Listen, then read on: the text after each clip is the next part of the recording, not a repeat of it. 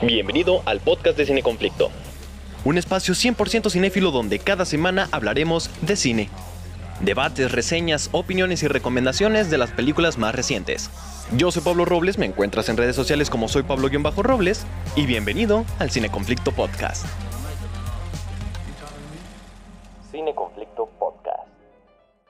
Bienvenidos, bienvenidas sean a un nuevo episodio del podcast de Cine Conflicto. Yo soy Pablo Robles y este es el primer episodio del 2023. Qué emoción poder decir eso nuevamente. Este episodio debió haber salido hace varias semanas, pero yo sé que aquí no existe la palabra constancia, pero les prometo, les prometo que ahora sí este año sí tendrán un episodio cada semana, a veces hasta más. Ya saben que me encuentran en redes sociales como arroba soy Pablo-Robles en Twitter, Instagram, Facebook y TikTok y que por ahí podemos estar en contacto platicando de cine o echando chismecito. Incluso ahorita en Instagram estoy subiendo cada una de las películas que voy viendo en el año porque me prometí a mí mismo ver una película diaria, entonces si quieren saber qué opino de películas nuevas, películas viejas, películas que ya vi, películas que no he visto, todo eso lo encuentran en mi Instagram arroba soy Pablo-Robles. Y bueno, si le acabas de picar a este episodio, seguramente es porque alguna de las cuatro películas del título te llama la atención, entonces basta de presentaciones, arranquemos con este merequetengue con mis opiniones de Megan, Glass Onion, El gato con botas, El último deseo y Afterson en ese mismo orden. ¿Saben qué es lo que más me gusta del terror? Lo adaptable que es hay tantas cosas, temáticas, historias que fácilmente se podrían adaptar al género y estoy impresionado de películas como Megan que hicieron que por una hora y media me diera miedo una niña con máscara de robot que habla como Furby. Esta película es producida por Blumhouse y Jason Blum, o sea, Jason Blum es el que tiene la casa productora de Blumhouse y Blumhouse es la casa productora que ha hecho varias películas interesantes en los últimos años, sobre todo enfocadas en el terror, y también cuenta con producción de James Wan, este señor que trajo a la vida todo el universo de Saw y todo el universo de Insidious. Y he sabido que Blumhouse ha sabido usar su casa productora para darle un lugar al cine de terror original pero casi siempre hollywoodense. Es como la contraparte formulaica de A24, que A24 eh, se nota que no es tan agringado como lo es Blumhouse, pero aún así tiene grandes ideas.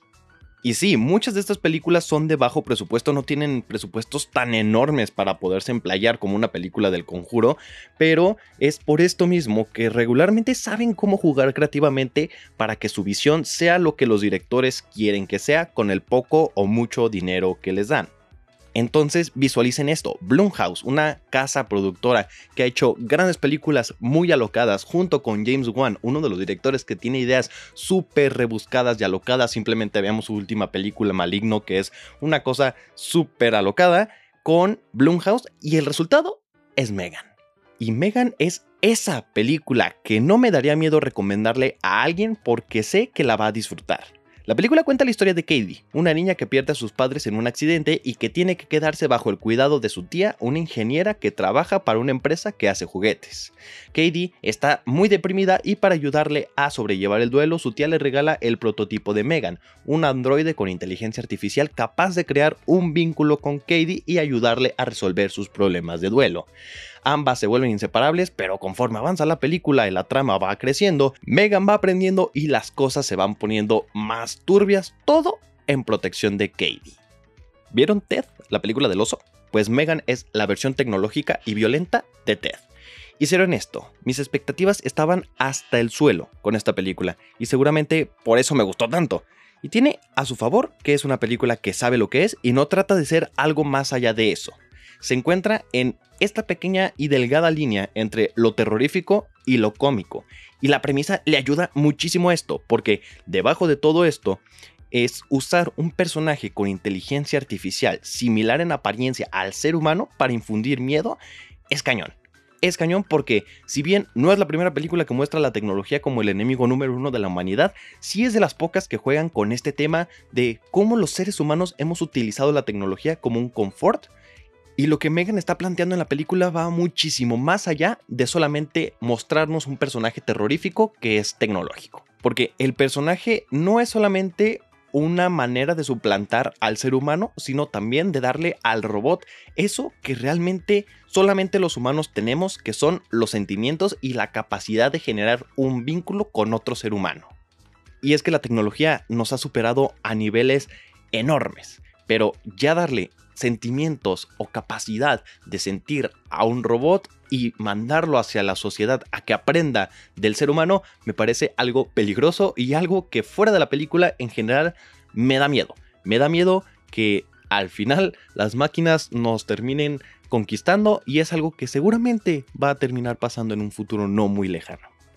Y ahondando específicamente en el personaje de Megan, su filosofía y construcción como personaje me parece brillante. Y es por ello que yo creo que ya es parte de toda una cultura y este personaje de Megan es parte de las nuevas generaciones de personajes de películas de terror que si bien no dan miedo por apariencia, sí da miedo por la capacidad que tienen de pensar, de procesar y de cómo podrían llegarte por la nada y matarte. Megan es quien se lleva el show, así, no solamente porque el título de la película es Megan, sino que es en esencia un personaje que aprende de manera autóctona, programada para proteger a Katie a toda costa, y que igual que con Pinocho, no conoce la diferencia entre lo bueno y lo malo. Por lo que para lo que nosotros está mal, para ella está bien o ni siquiera tiene un contexto moral. No existe un sentido moral en ella. Y eso es muy existencialista, ¿no? O sea, ¿es realmente malvada o es malvada solo para los ojos de una sociedad con una moral establecida? y tiene muchas cosas interesantes a su alrededor y el hecho de que realmente no sea una muñeca poseída, sino que es un robot, una inteligencia artificial que está aprendiendo de lo que ve y escucha, me parece un mensaje muy curioso de cómo se desenvuelve la moralidad en la sociedad y de cómo somos los humanos los que estamos enseñando a cómo ser malvados y a cómo no lidiar con los sentimientos como debería de hacerse. Y es parte también de lo que plantea la película.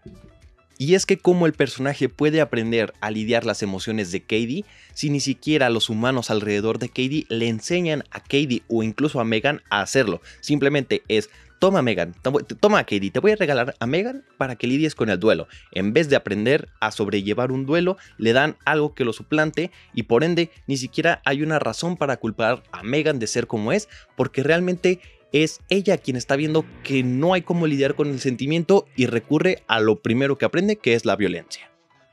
Y obviamente todo esto está en muy, muy, muy, muy abajo de capas del personaje, porque no todo esto se muestra, sino que aparece en ti ya después de procesar lo que el personaje de Megan significa en la película y en la sociedad en sí.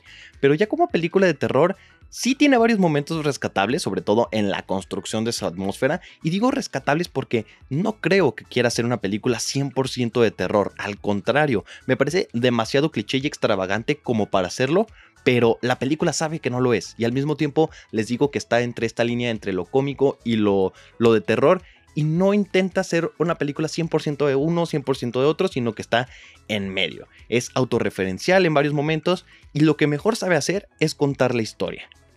Porque tiene toda la fórmula de este tipo de películas, por lo tanto ya sabes qué es lo que va a pasar y aún así esperas ver si lo que tú esperas que va a pasar pasa.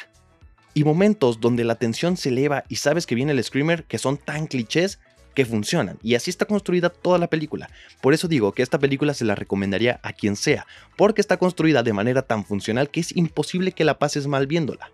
Los pocos problemas en ella están relacionados a que está terriblemente editada. Y eso ya no creo que sea culpa del tono que le querían dar a la película, y esto mismo aplica a que se siente recortada en escenas que claramente eran más violentas de lo que vimos. Y es quizá porque los productores, una de dos, o los productores no querían y les dio miedo perderle en taquilla haciendo esta película clasificación C o clasificación B15, o quizás siempre quisieron mantenerla en ese tono poco violento para no caer en el gore ni lo slasher que solo vende por la violencia que causa en sí, lo cual no creo porque se dice que existe una versión más violenta de esta película, entonces yo creo que la primera opción es la correcta en esta hipótesis. Y ya, para terminar con Megan, reitero, esta película Si no la ves, no te pierdes de nada. Y si lo haces, seguramente la pasas increíble. Varias ideas interesantes y una sólida y bien contada película de este género que sabe lo que es y juega entre la comedia, lo terrorífico y incluso en lo familiar, porque no es una película 100% violenta como para no sentarte a verla con tu familia. Tampoco es para niños, pero bueno, familiar, llamémosla así. Hay un género que cada que veo en pantalla no me puedo resistir a verlo y son los Whodunit. Historias de un asesinato que resolver. Un detective, no necesariamente de oficio, un montón de sospechosos y pistas que apuntan al culpable. Todos estos son los elementos que desde siempre se han utilizado para narrar un Whodunit, al menos en la literatura. El género tuvo su concepción en los años 20, en la denominada Edad de Oro de la ficción policial, que duró hasta los años 40, y es en estas épocas donde figuran autores y autoras de renombre en el género como Agatha Christie. Y de hecho, lo que mató el auge de los judones de aquella época y hasta la fecha diría yo, fue que agotaron los recursos convirtiéndolos en cliché y por ende limitaron la posibilidad de sorpresa para el lector. Sin embargo, en el cine, lo que es un cliché siempre puede ser utilizado como un recurso narrativo para llevar al espectador a través de esta historia de intriga y misterio. Y desde el 2019, una, ahora ya saga, de películas se ha posicionado como la maestra contemporánea de los whodunit, Knives Out, o conocida en Latinoamérica como Entre Navajas y Secretos, dirigida por Ryan Johnson, llegó para darle una refrescada al género, no solo juntando a un gran talento actoral, sino sabiendo construir un misterio atrapante y poco predecible y que al mismo tiempo logró revivir el género y traerlo a la actualidad, pero respetando los elementos clásicos del whodunit y con el éxito que fue en crítica y en taquilla la primera película, una secuela era inminente. Para ello, Ryan Johnson aprovechó la fama de su protagonista Benoit Blanc, interpretado por Daniel Craig, como motor para llevarlo a través de distintos casos y seguir contando su historia. Para esto, Netflix adquirió los derechos de la franquicia y nos entregó, por fin, Glass Onion a Knives Out Story, secuela directa de Knives Out que más que serlo pareciese que solo comparten universo, ya que lo único que tienen en común con la anterior es que el protagonista es Blank y que hay un asesinato. Esta secuela tiene algo todavía más refrescante. No solo es el hecho de que sucede en pandemia y los recuerdos de esta triste época siguen en nuestra mente, sino que revitaliza la fórmula para convertirse en justamente eso que acabó con el género en la literatura, o sea, los clichés. O sea, hace que convirtió la película en un cliché y funcionó. Glass Onion nos sitúa en una isla remota, donde un millonario invita a sus amigos más cercanos para presenciar su asesinato. Obviamente todo se trata de una celebración sacada del juego de club, donde todo es un montaje de este millonario para, según su excentricidad, pasar el fin de semana más agradable. Pero todo cambia cuando uno de ellos es verdaderamente asesinado y no hay nadie más que el detective Benoit Blanc para resolver este misterio lleno de capas cual cebolla. Yo pienso que Knives Out se va a convertir en una saga para ver a qué tanta celebridad pueden tener como sospechosos. La película pasada tuvimos a Ana de Armas, Jamie Lee Curtis, Chris Evans, Michael Shannon, por mencionar algunos. Y en esta secuela tenemos al gran talento actoral como Edward Norton en el papel de este excéntrico millonario, Catherine Hahn, Dave Bautista, Leslie Odom Jr., entre otros. Y al paso que van, probablemente Knives Out evolucione al grado de convertirse en una saga que reúne a los mejores de Hollywood en una sala y les dice, tú eres culpable, tú eres inocente, tú eres culpable, tú eres inocente. Y ya de entrada a la película, quiero decir que esta película es la definición de hecha para el medio. ¿Ya que voy con esto? Que la manera en que está contada y aborda la situación no podría existir fuera del medio cinematográfico. O sea, sí existen estas historias en la literatura, pero la manera en que esta película contó la historia no podría existir fuera de la pantalla por sus elipsis de tiempo, su coralidad y su montaje revelador, donde esta historia está contada literalmente por capas que se van desenvolviendo poco a poco en cada secuencia. Y en cuestión de guion me parece algo muy inteligente. De primera, es difícil hacer que ese pequeño detalle que revela al asesino se omita. Y aún así se omite, porque tanto los personajes como nosotros estamos distraídos por lo que sucede alrededor y no por lo que pasa en el fondo. Por ende, ese pequeñito detalle, ese detallito que está ahí, que se revela en la película, sucede, sucede mientras la estamos viendo, sucede en la escena y es el detonante del conflicto y ni siquiera nos damos cuenta. Estamos tan entrados en todo lo que sucede alrededor y saber qué es lo que está pasando que ni siquiera nos damos cuenta de ese pequeño detalle hasta que nos lo cuentan más adelante en la película. Y no es el único momento de la película que gracias a su guion nos logran tener picadísimos. El asesinato no sucede hasta que pasa una hora de las dos que dura y durante todo ese tiempo incluso te sientes ya dentro de este rompecabezas a resolver aunque aún no ha pasado absolutamente nada. Y todo está desde la primera secuencia, que es donde todos los invitados reciben su invitación. Ahí se usa el montaje para introducirnos a cada uno de los personajes e incluso su personalidad. Y eso es solamente el inicio de la película, porque después de que conocemos quién es quién, viene la pregunta, qué hay en esa caja. Y una vez que lo sabemos decimos, ¿hacia dónde van? Es un jugar constante con lo que nosotros como espectadores estamos esperando que suceda o queremos saber mientras la película nos lo va contando. E incluso a pesar de que nosotros tenemos la especulación de quién podría estar detrás de todo esto, las conjeturas sacadas al inicio de la película son tan absurdas que nosotros dudamos de que podamos estar en lo correcto y por ende las descartamos aunque a lo mejor tengamos razón. Y todo esto es solamente cómo se cuenta la película, porque detrás de todo esto también hay muchos temas que se muestran en ella. En primera está el sentido de las apariencias, donde cada uno, a pesar de creer que conocemos su personalidad al principio de la película, no son lo que parecen. Y es que es en estas historias uno no termina nunca de conocer los personajes y mucho menos su intención, porque cualquiera es sospechoso. Solo hay un personaje que realmente no está aparentando ser nadie más, pero lo irónico es que al mismo tiempo sí lo está haciendo y si ya la viste seguramente sabes de quién estoy hablando, solo que no de la misma manera que el resto de los personajes. Incluso me asusté un poco por el personaje de Benoit Blanc, porque en Knives Out nos presentaron al detective con una personalidad excéntrica, analítica, seria y siempre enfocado en lo que quiere hacer, pero aquí parece que es despistado, torpe, incluso se está rebajando al nivel del resto de personas que lo rodean y efectivamente eso lo hace el personaje y lo hace entremezclarse entre todos estos, cambiando de personalidad, incluso añadiéndose al juego de aparentar porque sabe que todos ahí están aparentando algo y ocultando una gran verdad. Y aunque la resolución de la película no es tan brillante como el resto de la historia, la manera en que nos lleva hacia ese punto me parece una cosa escrita magistralmente y que no es fácil de hacer por simple que parezca. La película nos trata como idiotas, pero realmente tiene un porqué. Y no, no es que nos hablen tonto ni nos hablen de una manera eh, infantil, sino que es una historia redondita y bien contada que es lo que esperábamos, pero mientras nos da lo que creíamos que sucedería, nos entretiene con un humor bien acertado y un misterio poco misterioso, la verdad, pero aún así lo suficientemente atrapante como para saber si tengo razón o no de lo que estoy viendo en pantalla.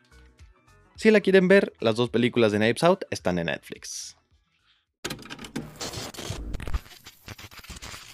Tomando en cuenta que yo veía El gato con botas, el último deseo como una película innecesaria para decirle a las audiencias que aún por ahí olvidada existe un universo de Shrek, mis ganas de ver esta película eran bajísimas.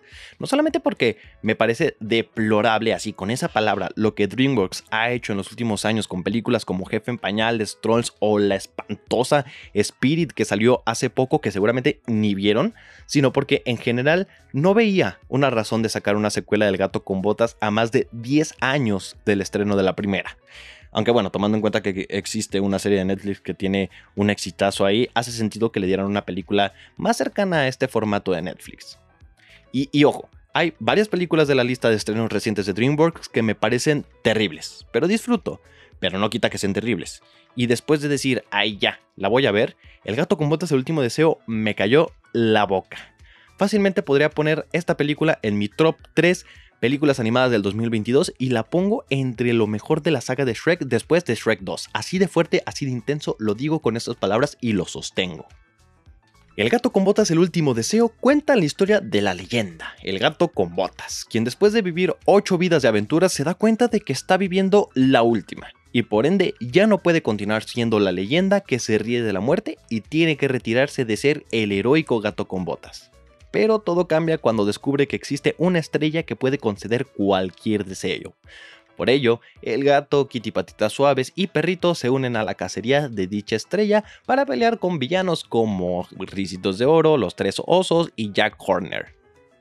Yo creo que la gran característica principal de los grandes éxitos de DreamWorks era que dentro de su simpleza cómica y de sus chistes bobos contaban una historia que no solamente aprovechaba al máximo el medio de la animación, sino que también era un balance entre historias adultas, pero a la vez familiares, donde al final, sin que te lo escupieran en la cara, hay un mensaje importante que tanto los niños como los adultos logran entender. Y esto se ve sobre todo en sus películas para mí más profundas, que son Kung Fu Panda y Cómo entrenar a tu dragón. Y si bien Shrek fue la primera película del estudio, sí está muy alejada a lo que es El gato con botas 2, porque para mí dentro del universo de Shrek está posicionada muy muy arriba, pero también dentro de las películas de DreamWorks, poniéndola en medio entre Kung Fu Panda y Cómo entrenar a tu dragón, porque me parece una película que no trata a los niños como tontos y a los adultos nos está pegando con un mensaje muy cañón. Esta historia va más allá de ser una película animada para entretener a las familias, cosa que las otras películas no tan exitosas de, DreamWorks sí habían sido, y aquí hay una profundidad impresionante, cosa que las otras películas recientes de DreamWorks no tenían. Cuando les dije de qué trataba, mencioné que el gato ya no puede ser la leyenda que se ríe de la muerte. Para un niño esa premisa es algo literal, ahora el gato tiene miedo. Pero para un adulto consciente de la delgada línea entre la vida y la muerte es algo que se denominaría como existencialista. Es ver al gato con botas en una crisis de la mediana edad peleando con alguien que quiere acabar con su última vida. En contraparte y para darnos ese alivio de que la vida es corta y hay muchas cosas para disfrutarla, tenemos la introducción de Perrito, quien es básicamente la versión del gato con botas que el gato con botas no puede ser. Y también tenemos personajes súper bien desarrollados como Ricitos de Oro que podría parecer que solamente sirve para complejizar la trama y el conflicto y tener a alguien a quien vencer, pero su personaje representa muchísimas cosas de pertenencia y de perfección que ella es lo que está buscando en la película y que al final consigue pero se da cuenta que ya lo tenía. Entonces es una manera muy bonita también de meter una temática familiar en todo esto.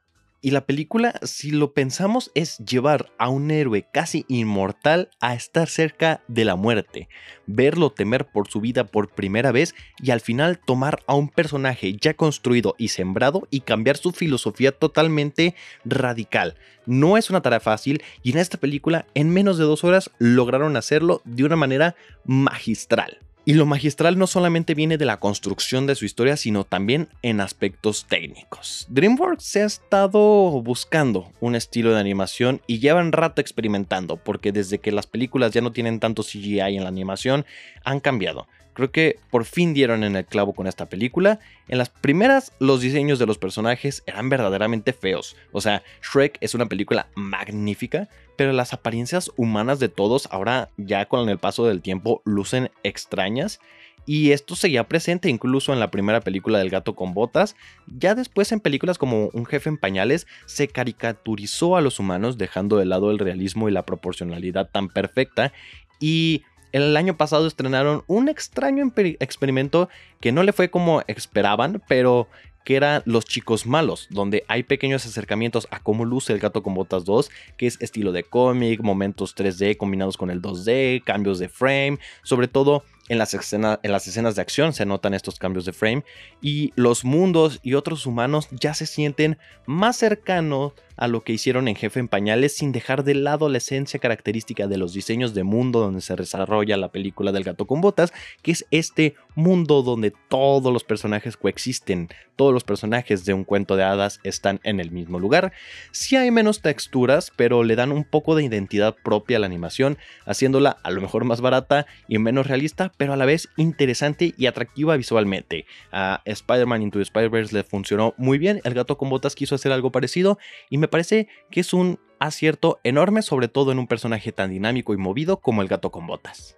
Y hablando del mundo donde se desarrolla y todo existe, una de las cosas que más me gusta de Shrek y su universo es justamente este lugar donde coexisten los cuentos de hadas, y hay referencias, chistes al respecto, pero pocas veces han tenido relevancia más allá de ser extras en las historias o pequeños easter eggs, ¿no? Por ejemplo, en la primera película de Shrek, la escena donde están todos encarcelados es básicamente ver qué personajes reconoces.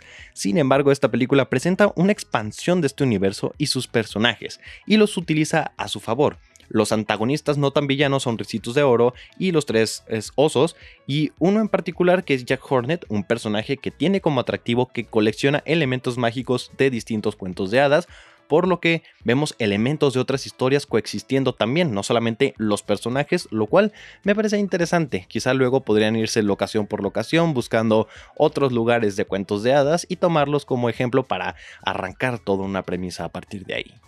E incluso la personalidad del núcleo de la historia del cuento de hadas se aferra mucho a cómo evolucionan los personajes, sobre todo el de Ricitos de Oro y los Tres Osos, que si no fuese por la construcción y el constructo que ya tenemos de cómo es su personalidad gracias a lo que conocemos del cuento, la película no tendría el mismo sentido una vez que ves cómo evolucionan estos personajes, por lo que reitero en esto de que es la primera vez que veo que los usan de una manera tan profunda y no solamente como un villano o no solamente como alguien que está ahí en el fondo existiendo.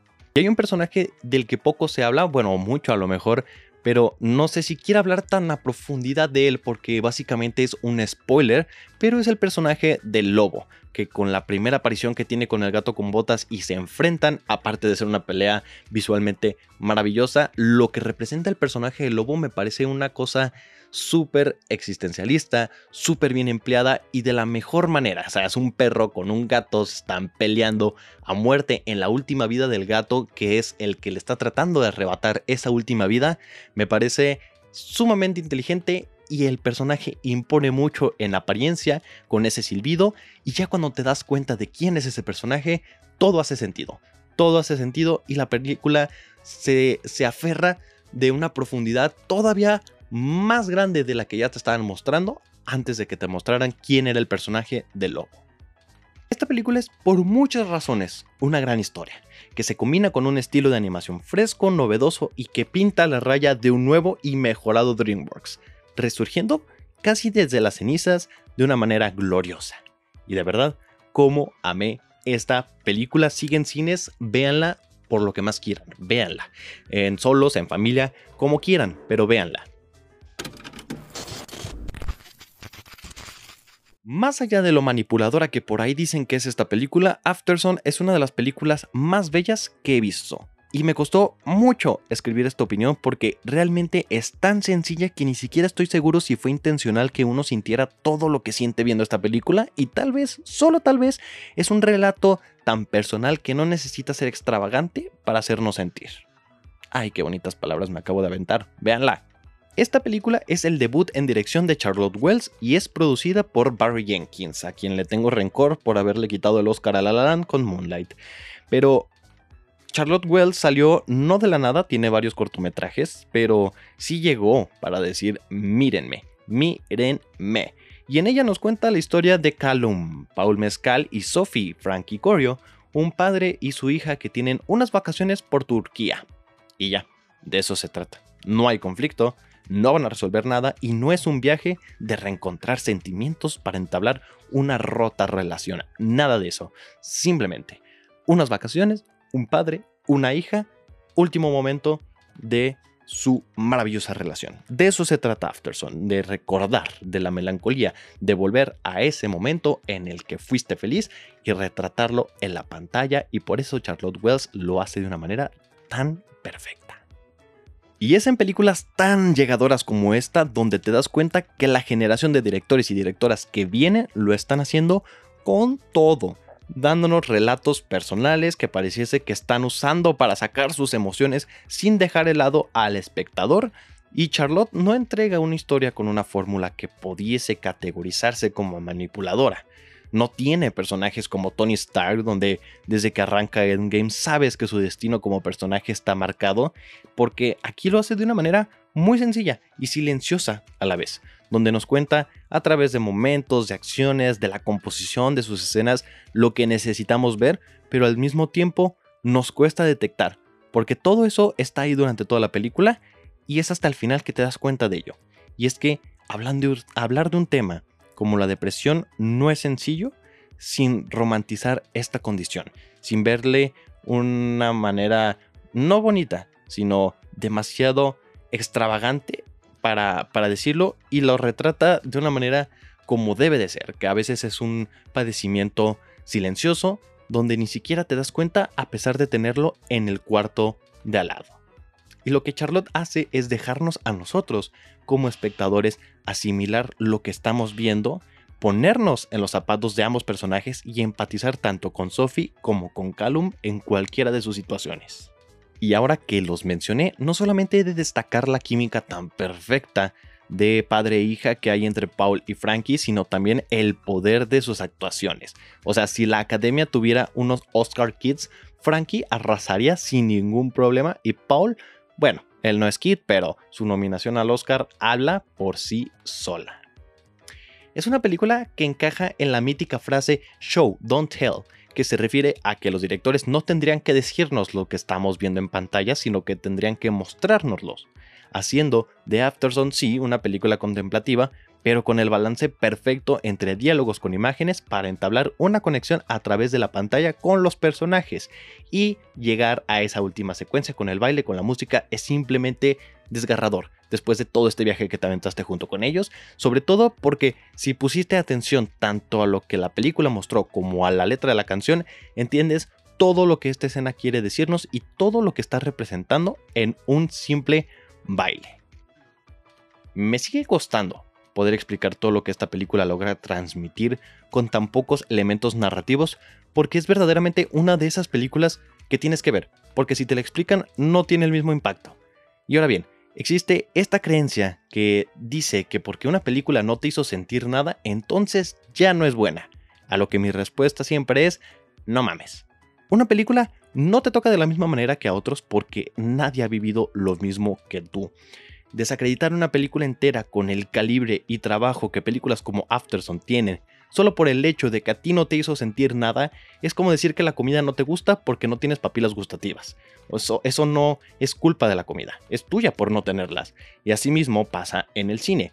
Hay que ver lo que es bueno y saber reconocerlo cuando te gusta y saber reconocer cuando algo no es bueno pero aún así te gusta que tampoco tiene nada de malo y reconocer lo bueno en lo bueno no desacreditar solo porque no te hizo sentir y también aplica para lo malo. Si es una película mala y te gusta, totalmente válida. Si es una película mala y no te gusta, totalmente válido.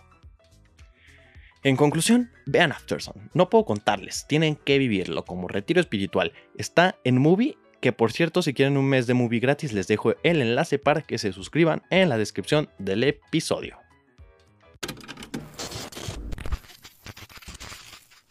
La verdad es que me dio mucho gusto estar de vuelta, compartir mi opinión y desahogarme de estas películas que aunque ya no están en tema de conversación porque salieron el año pasado y llevan un rato sonando en redes sociales, quería contarles qué me habían parecido y darles mi opinión al respecto de cada una. Muchísimas gracias por llegar hasta acá. Yo fui Pablo Robles. Recuerda seguirme en redes sociales. Me encuentras como soy Pablo-Robles y me en todas las redes sociales de Cine Conflicto porque yo mismo las administro. No olvides seguir este podcast y picarle a la campanita para que te avise cuando lance episodios. Muchas gracias por escucharme. Un abrazote. Adiós. Este fue el episodio de esta semana. Si te quedaste con ganas de más cine, te invito a que me sigas en mis redes sociales. Me encuentras como soy Pablo-Robles y en las redes sociales de Cine Conflicto con ese mismo nombre en todos lados. Allá encuentras mi opinión antes que nadie y te enteras de las noticias más recientes del mundo del cine. Esto fue Cine Conflicto Podcast.